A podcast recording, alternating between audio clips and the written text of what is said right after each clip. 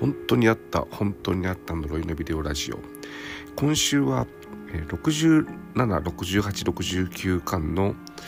夏の三部作2016年ですね「近畿」という作品についてお話をしたいと思います。こんにちは羽賀内凛太郎です、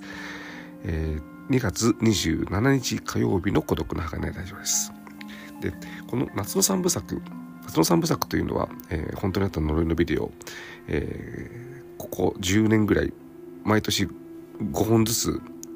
えー、リリースされているんですけれどもそのうちの3本が、えー、夏の6月7月8月という感じで、えー、3ヶ月連続でリリースされまして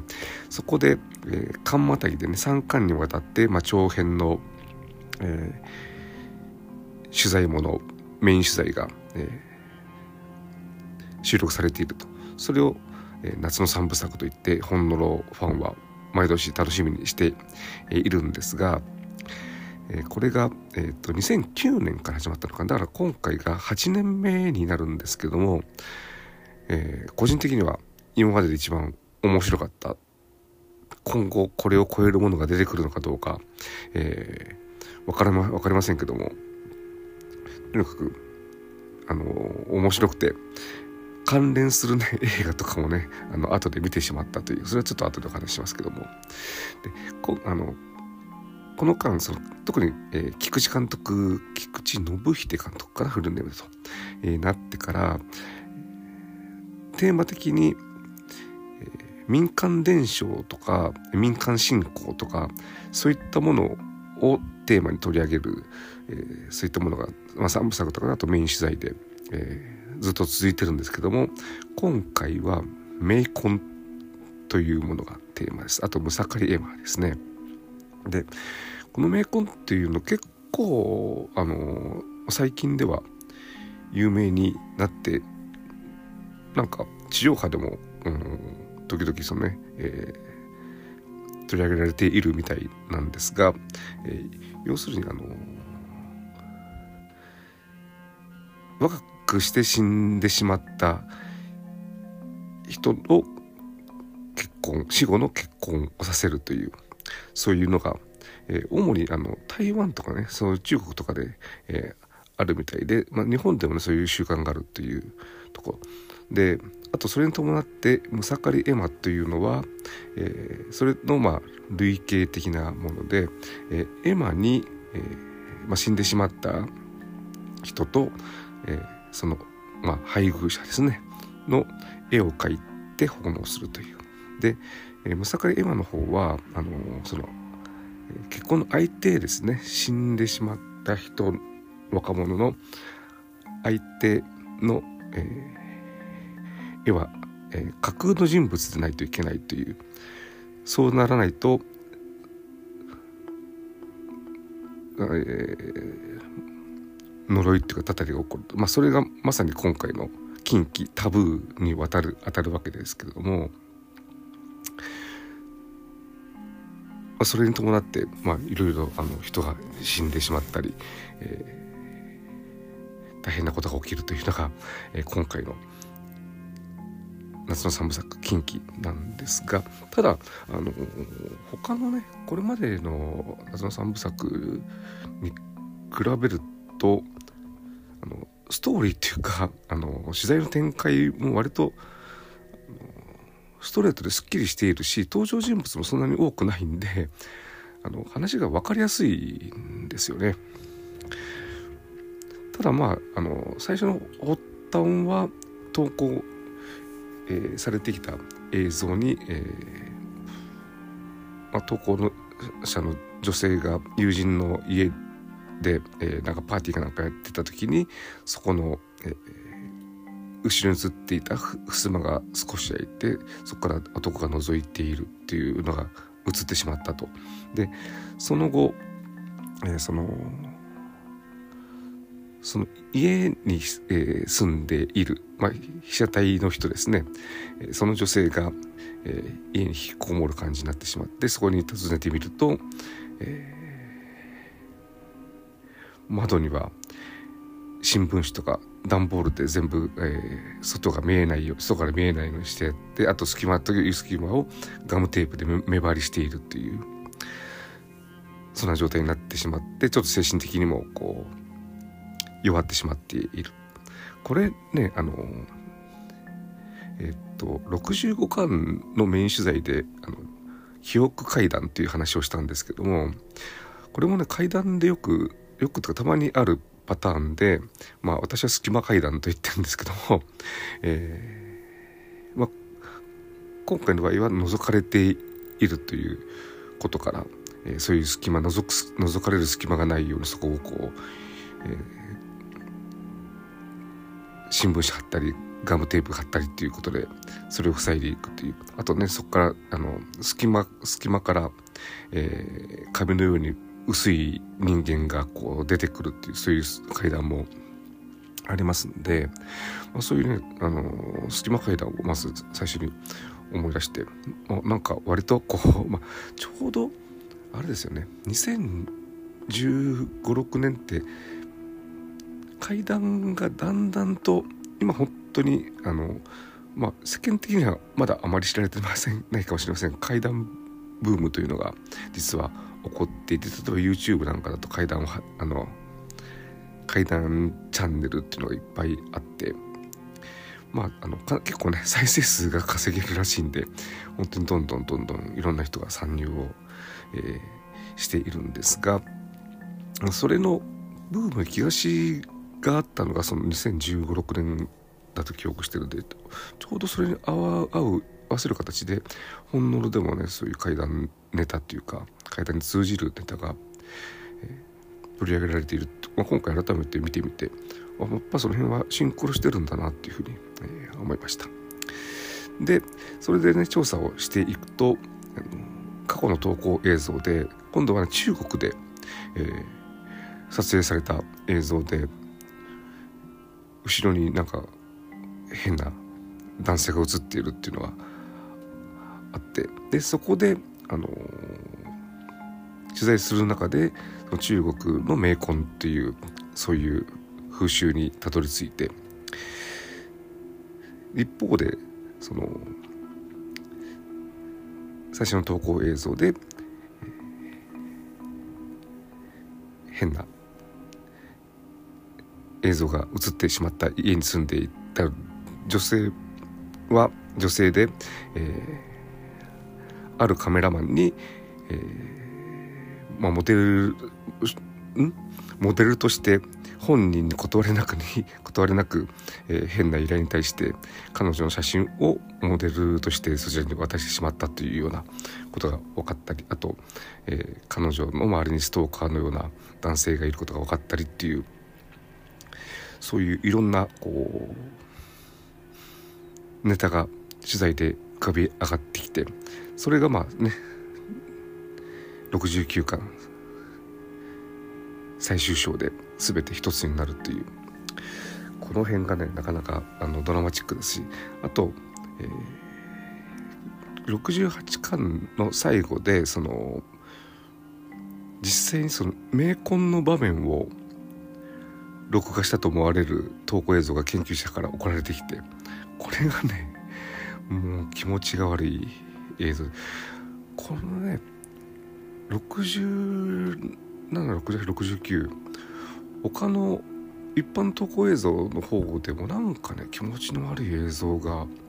ちょくちょく出てきていてそっち方面もなかなかパワーアップしてるなと、えー、思いました今回。でそんな中、えー、まあおそらくとある男性が、えー、その名婚っていうか、まあ、ムサカリエマの方ですね。で、えー、今一番最初のねその投稿映像に映っていた家の女性をその死んだ若者の、えー、結婚相手として、えー、写真を合成してそういうムサカリエマを作ったんじゃないかと。いうそういう推論のもと、えー、その彼のね実家に、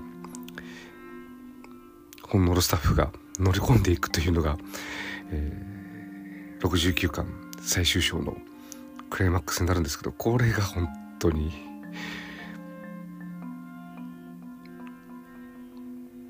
恐ろしいしでも時々だからねあのラッチラッと、えー、ユーモラスというか、えー、そこでその話をするみたいな、えー、そういうのも挟んできてなかなか面白い。で今回ね、えー、そのムサカリエマのなんていうんだ、えー、対象となった、えー、対象だったそれを作った、えー、その死んだと思われる若者の、えー、同級生と一緒に、えー、ホノロスタッフの森沢が、えー、その家に行くわけですけどもその同級生っていう池内さんという同級生がこれがね なんかねこの人このままあのホノロスタッフやればいいんじゃないかっていうぐらいすごい、えー、切れ者というかまあね普通そんな依頼をまず受け入れてくれること自体がすごいんですけどもその現場にそこの家はあのお母さんとあとその死んだっていう人のお兄さんがいるらしいんですけども、えー、お母さんが出てきてでお母さんと、えーまあ、同級生死んだ、えー、同級生の、え、思い出話とかねいろいろした話を合わせていって本当にあのお母さんの話をこう引き出してあのアルバムを持ってこさせたりねなかなか有能なところを見せるんで是非ね今後もホノルスタッフとしての活躍が見たかったんですけど多分、えー、どうもこのその後は出てこないようなんですがあとあれですねその森沢とその池内さんが同級生に見えるかどうかっていうことを結構、えー、菊池監督とか気にしてるっていうのも なかなか面白い。最初にね、えー、そこの家に誰がスタッフ行くのかっていうことで河合さん女性スタッフの河合さんが候補に上がるんですけども、えー、同級生に見えるかっていう ところで却下されるっていうのもあったりしてその辺がなかなか面白い。あとまあ最後に、えーその家の秘密を暴くあのね夜中に廃墟に行って、えー、いろいろと探索をするというのは本能のスタッフの得意技なんですが今回は実際に人が住んでいるところに行って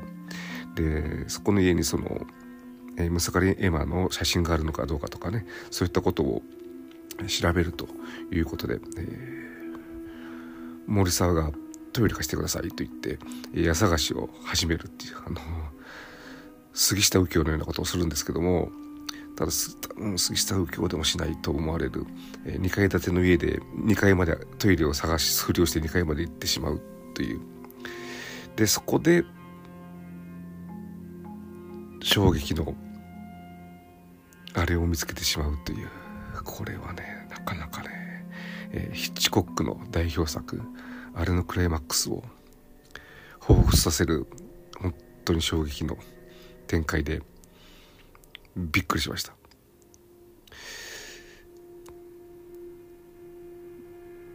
だからあれですね。結局ねあの心霊映像とかねそれが怖いんじゃなくてやっぱりそれを知ってしまうムサカリエマを作ってしまう人間が怖いって確かにあの人は最終的にとても怖い存在になっていくんでそれも含めてなかなか、えー、興味深い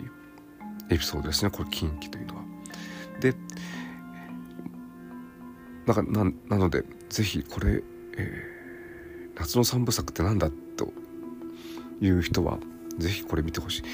ちょっと前までねパル企画の公式で近畿上がってたと思うんですけど今調べてみたらないんで私の勘違いだったかもしれませんけれどもまたパル企画の方でねあのアップされるかもしれませんし、まあ、ぜひ、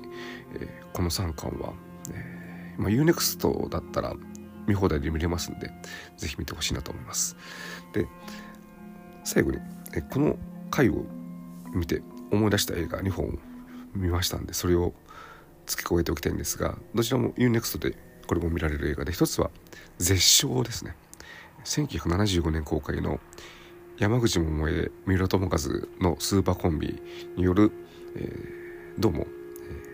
ー、第3弾のようですね。これであの、まあ、戦時中から終戦直後のお話でで三浦友和があの山陰の田舎の、まあ、地主の、えー、若様。でで山口百恵は、えー、そこの地主の持っている多分山の山小屋を管理してるようなねそんな貧しい家の出身なんだけど2人が恋に恋愛をしをしてしまうと恋に落ちてしまうというお話なんですがで三浦友和の方は途中で、えー、徴兵で戦争に行ってしまって、えー、帰ってみたら山口百恵が、まあ、病気で死んでしまっていたということで。で最後、えー、三浦友和と、えー、死んでしまった山口百恵。この二人の結婚式っていうかね祝言を、えー、げるというそういうお話でこれねひょっとしてこう名婚とかねそういったものがこう、えー、思想的にあってそれでそういうことをすることになる展開になるのかなという期待も込めてみたんですが結局はミラド・フォカスが、えー、彼女の葬式と結婚式を一緒にしたいということを言い始めて、えー、それが実現するというだけでちょっと名婚とは関係なかったですね。まあただ、祝言の席でいわゆる、えー、文金玉し高島田の、ね、山口百恵当然死体なんですけども が、えー、積まれた布団にもたれつかかっているっていうのは先ほど紹介した、あの、名婚の儀式のところをこう実際録画した映像とほぼ同じなんでちょっと気持ち悪かったですね。でもう一つがもう一つ見た映画というのが「えー、覗き目」っていう映画でこれがね2015年だったかな。だからあの今回のね、えーまあ、60巻台ですね。本ノロのと、まあ、ほぼ同時期の作品なんでまあねたまたま同じ素材を使ったのかなという。気もするんですが、まあ、覗き目そのタイトルの通り、ね、隙間から覗いてくる、えー、魔物化け物みたいなのを描いた、えー、ホラー、えー、板野友美友珍主演のホラーであのね友珍の演技がどのこうのっていうのが、えー、感想とかレビューとかで必ず出てくるんですけどもでその影響もあってか結構あの C 級 D 級ホラー扱いされてるんですがただこれストーリーすごいしっかりしていてというのもあの三田心臓っていう、えーまあ、ホラー作家が原作なんでまあそれも含めてねやっぱりストーリーしっかりしてるっていうのとあとあの今回このタイトルを思い出した時にそういえばって思い出したんですがこの覗き目あのその覗いてくるまあ、化け物というかの正体があの六部殺しで殺された親子なんですよね。六部殺しのテーマなんですね。だからこれもねあの本物とか同時期の本物とかぶっているっていうことでなかなかあの興味深いなと思いながら、ね、見ました。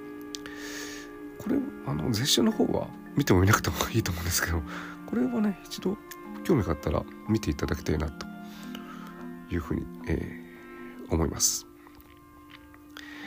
はい、では、えー、今週は、えー、今のところ私の個人的夏の三部三部作ベストワン、えー、近畿ですね。676869巻の、えー、近畿についてお話をしました。では、えー、ここまでお聴きいただきありがとうございました。